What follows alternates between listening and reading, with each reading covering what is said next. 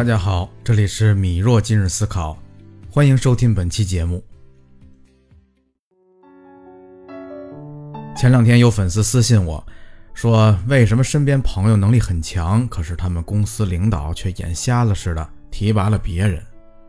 我当时没有拆穿他，其实那个朋友就是你自己吧。我相信很多人也遇到过类似的问题，明明自己很努力，业绩也不错。可最后提拔的却是看上去不怎么努力的同事。那咱们今天就来聊一聊这个非常关键的话题：职场晋升的关键点是哪些？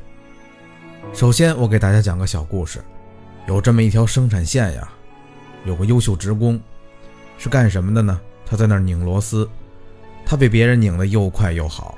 但是最后呢，提拔车间主任的时候却是别人，因为什么呢？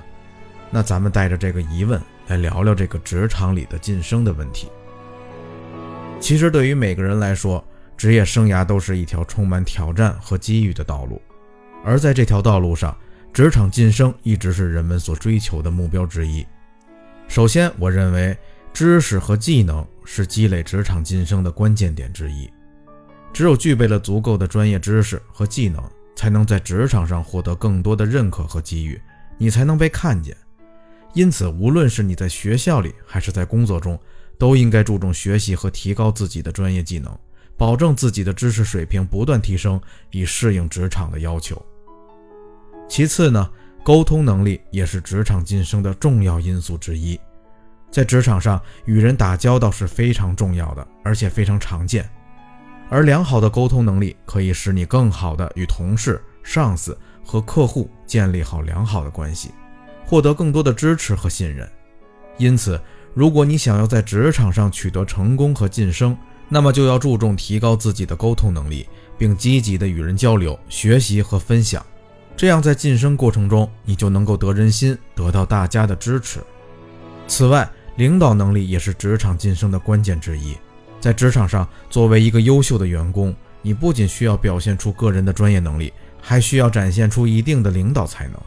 只有成为了一个能够指导他人、带领团队前进的优秀领导者，你才能在职场上获得更多的机会和信任，进而实现职业生涯的发展。其实，回到咱们最初的那个故事啊，从最简单的道理来讲，那个优秀员工具备了我们之前所说的三点的第一点，有很好的专业技能。但是，作为晋升的条件，我们从领导角度去思考，让你晋升了，是不是意味着工作效率的下降？你是否具备其他的能力，能整体来提升这个车间的效率？你是不是众星捧月、众望所归？还有，你是不是具备能够统筹所有工作、引领所有员工的素质呢？其实可以看出来啊，晋升其实不只是说你在原有的工作基础上位置提升了，其实你面临的是工作维度、思想维度整体层面上的上升，这是需要很综合的一个考量的。最后，我想给大家总结一下关于晋升的建议。首先呢，你要有长远的规划和目标，并且制定出实现这些目标的详细计划。其次，要积极的学习、参加培训和提高自己的技能。咱们的能力先不能差。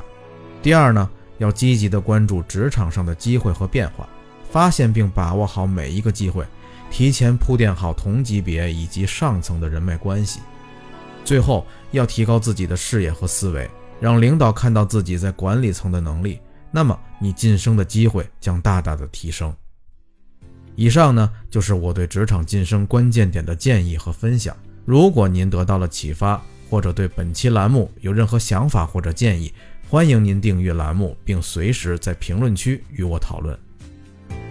米若今日思考，感谢您的聆听，我们下期见。